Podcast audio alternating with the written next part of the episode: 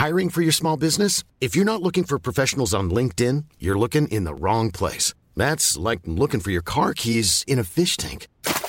LinkedIn helps you hire professionals you can't find anywhere else, even those who aren't actively searching for a new job but might be open to the perfect role. In a given month, over 70% of LinkedIn users don't even visit other leading job sites. So start looking in the right place. With LinkedIn, you can hire professionals like a professional. Post your free job on linkedin.com slash people today.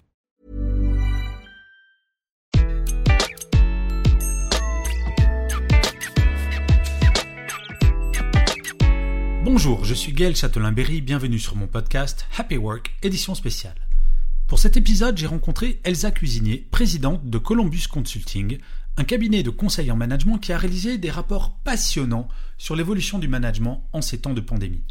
Nous parlerons de cette évolution, de l'autonomie des managers de proximité, de management à distance, de sens, d'entreprise à mission dans le cadre de la loi Pacte et de beaucoup d'autres choses passionnantes. J'espère que vous apprendrez autant de choses que moi durant cette interview. Et maintenant, je vous souhaite une excellente écoute. Bonjour Elsa. Bonjour Gaël. Alors, merci d'avoir accepté mon invitation et je vais commencer comme d'habitude par vous présenter rapidement. Vous êtes titulaire d'un DEA en économie et stratégie industrielle que vous avez obtenu à l'université de Paris 1 Panthéon-Sorbonne et d'un master exécutif à HEC. Vous avez débuté votre carrière en communication interne aux banques populaires, puis vous avez évolué vers le métier du conseil en organisation au sein du cabinet Altran, grande structure s'il en est, en 2001. En 2005, vous avez rejoint Columbus Consulting, dont vous êtes désormais la présidente.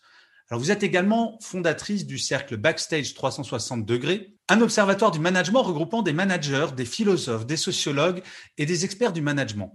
Vous accompagnez les cadres et dirigeants sur l'évolution des modes de travail et de management. Alors, je souhaitais vous interviewer, car votre entreprise Columbus Consulting a réalisé un certain nombre de rapports depuis le début de la pandémie sur l'évolution du management avec des constats particulièrement intéressants, en tout cas selon moi, dont nous allons parler ensemble pendant cet entretien. Mais tout d'abord, est-ce que vous pourriez présenter en quelques mots Columbus Consulting?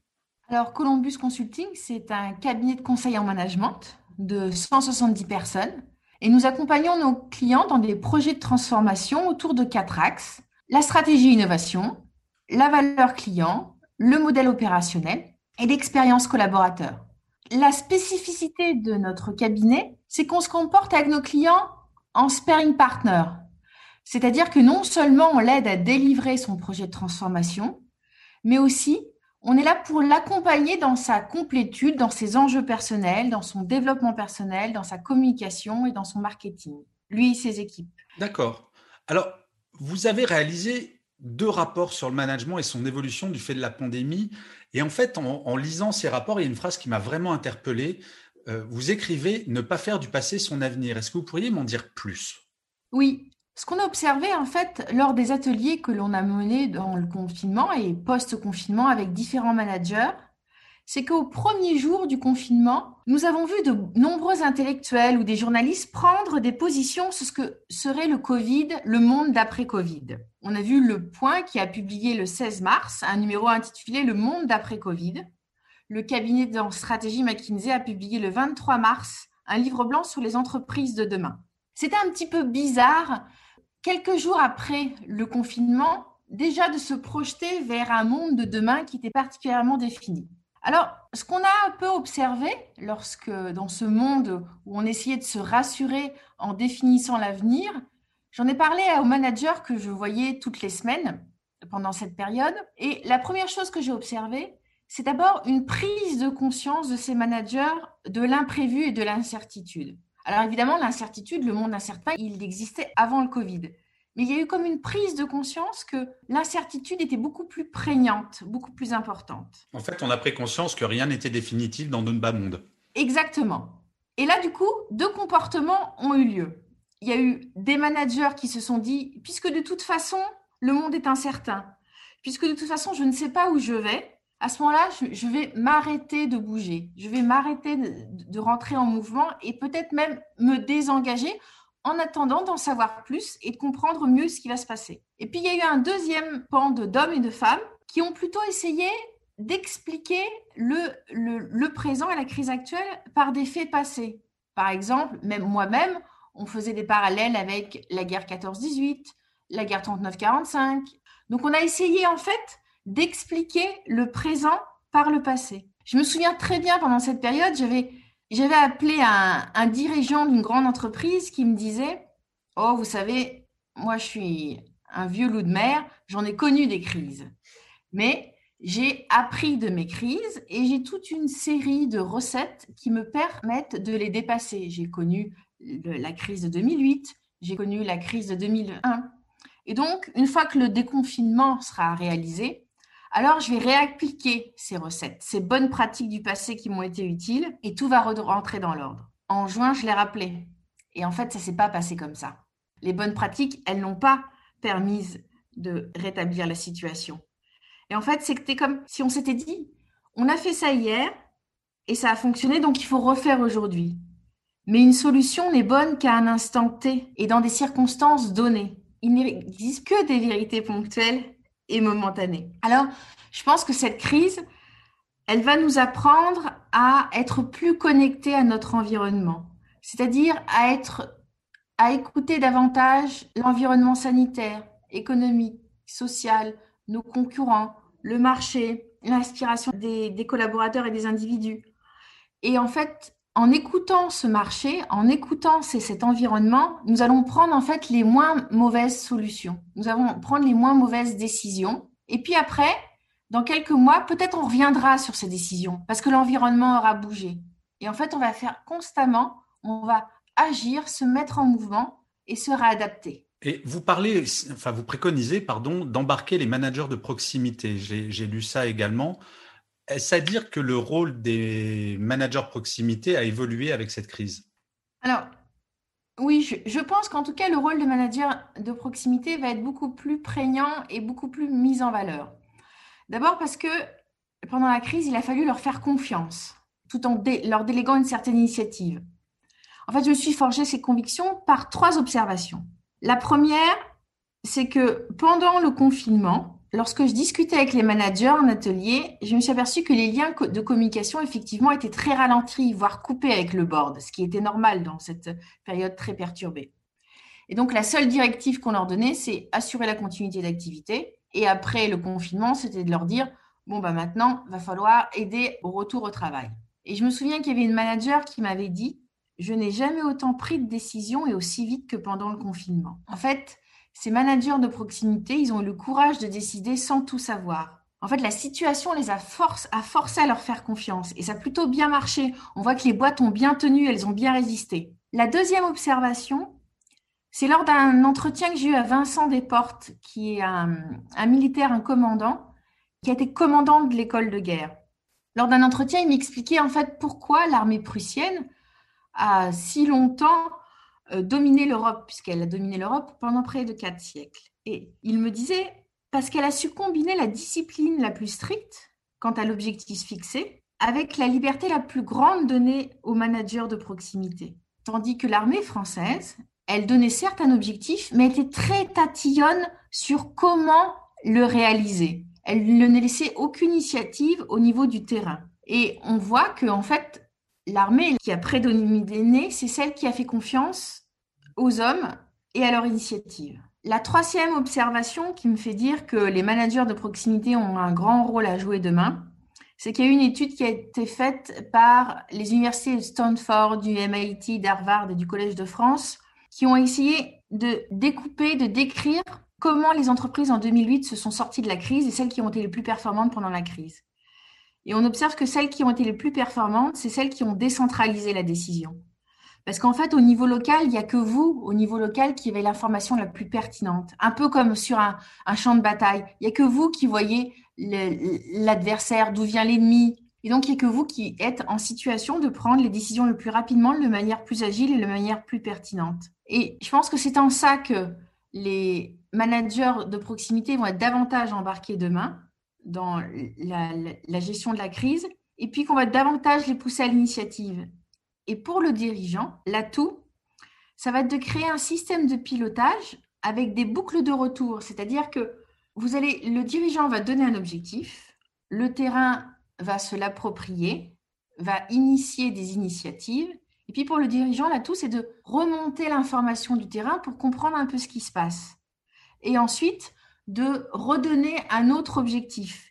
Il va avoir une sorte de coévolution de la stratégie et de l'opérationnel. Et je pense que c'est ça l'important demain, que soit maintenu et la stratégie et l'opérationnel dans une interaction réciproque. Mais en fait, euh, ce que vous êtes en train de dire, c'est que d'une certaine manière, grâce à la crise, le métier de manager de proximité a grandi ou en tout cas prend plus d'importance, plus d'autonomie, avec quand même un, risque qu'on commence à voir arriver d'avoir beaucoup plus de pression du fait des responsabilités. Comment est-ce qu'on gère ce juste équilibre? J'ai vu une étude comme quoi les, les managers ou même les salariés qui étaient en télétravail travaillaient 48 minutes de plus chaque jour. Et j'entends beaucoup de managers dire, ouais, mais on, notre charge de travail a largement augmenté avec cette période. Est-ce que selon vous, c'est quelque chose qui va être durable, qui va évoluer? Est-ce que les gens en parlent en interne déjà ou pas vraiment? Alors c'est vrai que la charge de travail a particulièrement évolué pendant cette période parce qu'aussi elle correspond à une nouvelle adaptation de chacun d'entre nous. Pendant cette période, on a beaucoup travaillé à distance, aujourd'hui encore. Hein. on a des gens en télétravail, on a des gens sur site. Et lorsque on travail à distance, dans ce type euh, d'environnement très incertain, ça demande beaucoup plus d'exigences personnelles. D'abord, ça demande d'être plus explicite. Lorsque vous travaillez à distance, il faut bien expliquer à la personne en face de vous ce que vous attendez d'elle et ce que vous ressentez. Ensuite, ça demande aussi d'avoir des types de réunions très différentes. Il y a des réunions pour manager rassurer ou donner du sens. Il y a des réunions pour décider. Il y a des réunions pour informer. Et on voit qu'à distance, il est important de beaucoup mieux préparer les réunions. Et même aujourd'hui, lorsque vous avez la moitié de vos équipes à distance et l'autre moitié sur place, on voit même en logistique, c'est plus lourd. Parce qu'il faut penser au lien à distance de la visio et en même temps, il faut réserver une salle de réunion. Lorsque vous êtes en réunion, il ne faut pas oublier les personnes qui sont en visio parce qu'on a tendance à voir que les personnes qui sont autour de nous, parce qu'aussi il y a le langage corporel. Donc tout est beaucoup plus compliqué et beaucoup plus exigeant avec un environnement forcément avec plus de pression, plus d'inattendus, plus d'incertitudes. Donc oui, forcément, ça augmente un peu le stress et la charge de travail. Mais petit à petit, il va falloir un peu s'y habituer et puis aussi accepter qu'on n'est pas parfait, qu'on ne maîtrise pas tout, que le principal, c'est de passer à l'action et qu'on peut y revenir derrière, que toute décision n'est pas immuable, éternelle. Et je pense qu'il faut, faut un peu s'alléger un peu là-dessus. Alors, vous avez parlé de la notion de sens. En quoi la pandémie a accentué un élément qui était déjà important avant cette pandémie, justement. Qu'est-ce qui a changé? Alors, pendant cette pandémie, ce qui était assez rigolo, c'est que pendant le, pendant le confinement, les héros de la nation, bah, ce n'étaient pas les cadres. Les héros de la nation, c'était les caissières, c'était les employés, c'était les livreurs, les, gens dans les, dans les, bureaux de poste, dans les, dans Et du coup, ça anoblit ce type de métier. Et on a vu, en tout cas, j'ai vu certains cadres se poser même leur question de leur propre utilité. À quoi je sers, moi, dans mon travail Je me souviens très bien d'un témoignage qui était très, très touchant d'un directeur d'agence qui me dit bah, Moi, pendant cette crise, je me sens utile. Parce que j'aide des entreprises avec mes collaborateurs à remonter la pente financièrement. J'aide avec des PGE du, du gouvernement. Ils sentaient toute leur utilité. Et même un autre collaborateur travaillait chez Air Liquide. Et lui, il était très fier de sa société parce que Air Liquide donnait en fait des, respirateurs aux, hôpitaux. Et on a bien vu qu'en fait, ce sentiment d'utilité a été un peu exacerbé. Alors, c'est vrai que ce sentiment d'utilité, il existait, ça fait cinq ans qu'on le voit apparaître, hein, surtout chez les jeunes. Mais là, en fait, il a été un peu exacerbé parce qu'il est en corrélation avec l'écologie plus on s'inquiète de la durabilité du monde et de la planète, plus on se demande en fait si ça fait sens de passer du temps au travail. Donc on voit bien que de nos jours, on voit un fort besoin d'utilité sociale de la part des collaborateurs. Et puis, ce qu'on constate aussi, c'est que de nombreuses entreprises aujourd'hui euh, rédigent leur raison d'être. Et leur raison d'être, elles sont en quoi j'existe, pourquoi j'existe au regard des bienfaits que je fais pour la société globalement. Et euh, même les pouvoirs publics, avec la loi Pacte, ont mis en place les entreprises à mission. La Maïf a été l'une des premières sociétés, grandes sociétés à être entreprise à mission. Donc on voit bien qu'on a à la fois une poussée des pouvoirs publics en demandant aux entreprises de prendre leurs responsabilités et de participer à des effets positifs pour la, la société et plus globalement pour la planète. Et dans un autre temps, des collaborateurs, des citoyens qui ont besoin de ce sentiment d'utilité dans un monde qui est de moins en moins durable, un avenir de plus en plus incertain. Mais on va se parler honnêtement, puisqu'on est, on est entre nous là.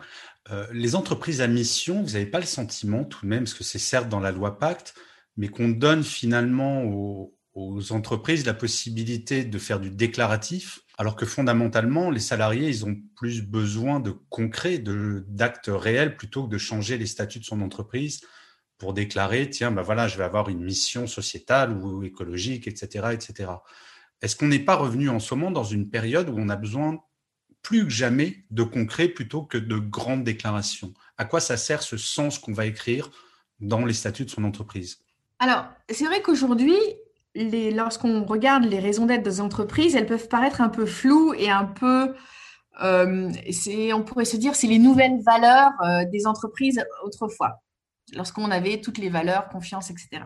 Je pense que la loi Pacte, quand même, elle a un avantage, elle a une avancée, c'est que lorsqu'on devient entreprise à mission, on a des objectifs, des indicateurs et on est audité. Alors, je ne dis pas que c'est le Pérou, je ne dis pas que c'est la solution à tout, mais au moins, l'entreprise s'engage sur des objectifs, est auditée régulièrement pour voir si ces objectifs sont réalisés. Il y a aussi un comité de suivi. Alors, c'est une première touche, mais de toute façon, aujourd'hui, on voit bien que le bien-être sera un peu l'affaire de tout le monde et sera en fonction de l'ensemble des petites initiatives qui seront faites de part et d'autre, des citoyens, des entreprises, des différents pays, et tout est très interdépendant. Donc moi, je pense que plutôt la loi Pacte est un premier pas vers une responsabilisation des entreprises et qui euh, petit à petit euh, ira vers d'autres euh, d'autres mutations et d'autres transformations. Effectivement, dans cette loi, il y, a, toute la notion de suivi, de mesure, qui fait qu'on n'est pas vraiment dans du greenwashing, ce genre de choses. On est vraiment sur du, sur du concret. Alors, on approche de la fin de, notre entretien, Elsa. J'ai une question sur une phrase qui m'a interpellé dans, dans l'un de vos rapports. Vous parlez du passage du manager fantasmé au manager avéré. Qu'est-ce que vous voulez dire par là? Alors, pendant très longtemps, dans les entreprises, on a eu, les collaborateurs ont eu des formations pour devenir un manager coach. Alors, c'était un mot très à la mode qui disait, voilà, soyez un manager qui développe vos collaborateurs, ayez confiance en vos collaborateurs, faites-leur prendre de l'initiative, inspirez-les, donnez-leur du sens. Et souvent, c'était un peu des formations qui restaient un petit peu théoriques. Et puis, ce qui était rigolo, j'ai trouvé, pendant les, mes échanges que j'ai eus avec les managers pendant le confinement, c'est qu'en fait, ils se sont révélés et devenus un peu des managers coach sans s'en apercevoir. C'est-à-dire que certains me disaient, bah, avant, je passais jamais de temps avec, euh, avec mes N-1 pour euh, évoquer leurs problèmes de management. Et je leur évoquais toujours leurs problèmes de dossier ou très opérationnels. Et ben maintenant, j'évoque ce sujet-là. Je leur demande quelles sont leurs problématiques de management. Avant, jamais j'ai essayé de leur donner du sens. Et puis, je me suis aperçu qu'il fallait bien leur faire confiance, que de toute façon, on n'a pas eu le choix à distance. Et petit à petit, en fait, ils sont devenus des, managers un peu plus développés, un peu plus incarnés, qui donnaient davantage de sens, qui faisaient plus confiance, qui, pilotaient davantage aux objectifs, un peu malgré eux, parce que la situation le, demandait. Et c'est en ça où je trouve que voilà, les managers se sont euh, révélés un peu euh, à, leurs dépens, si, si je, je pourrais dire. Et puis certains sont restés assez lucides en exprimant toute cette euh, authenticité que j'ai eue dans mes rapports avec mes collaborateurs, tout ce progrès que j'ai fait dans la relation avec mes collaborateurs, est-ce que je vais pouvoir les faire perdurer lorsque la crise sera finie? Parce que les mauvaises habitudes reviennent vite. Donc même eux ont pris conscience qu'ils avaient progressé. Et ensuite, il y aura l'exigence des équipes qui fera que de toute manière, ces comportements plus humains pourra difficilement revenir en arrière si on veut garder un engagement de la part de ces équipes. Exactement, probablement. Et c'est ce qui euh, rend la chose très positive, très, très rassurante. Mais en fait, dans tout ce que vous dites, euh, c'est un peu paradoxal de dire ça, mais j'ai l'impression que cette période, et j'écris pas mal sur ce sujet-là, que cette période, c'est pas du tout euh, une période qui est une parenthèse entre un monde d'avant et un retour au monde d'avant, mais plutôt une transition accélérée vers un monde d'après qu'on est en train de construire et qu'en aucun cas si jamais un jour on découvre un vaccin, est-ce que c'est dans un mois ou dans six mois ou dans trois ans, on n'en sait fichtrement rien, mais que finalement on est en train de construire des nouvelles relations manager-manager et ça semble plus humain que jamais. Oui, je pense que c'est assez juste. le, monde d'avant reviendra probablement pas. les relations entre les hommes changent. Et puis, notre relation aussi au travail change.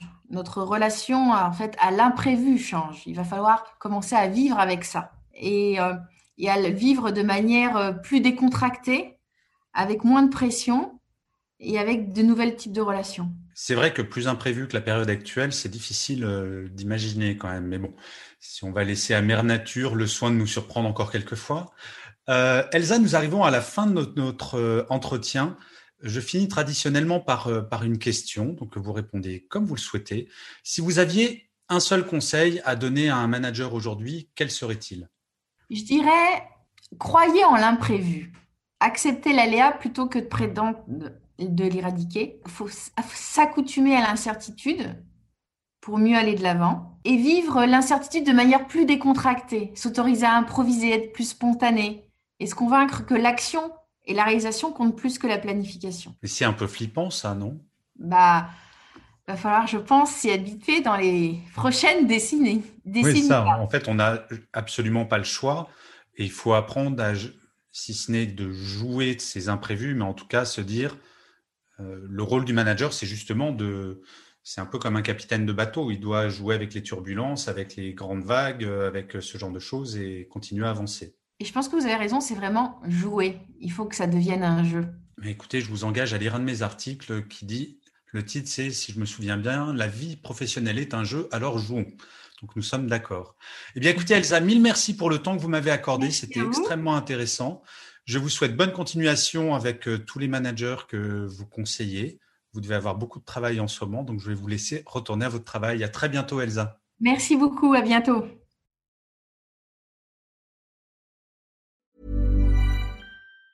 Planning for your next trip? Elevate your travel style with Quince. Quince has all the jet-setting essentials you'll want for your next getaway, like European linen, premium luggage options, buttery soft Italian leather bags, and so much more and it's all priced at 50 to 80% less than similar brands. Plus, Quince only works with factories that use safe and ethical manufacturing practices. Pack your bags with high-quality essentials you'll be wearing for vacations to come with Quince. Go to quince.com slash trip for free shipping and 365-day returns.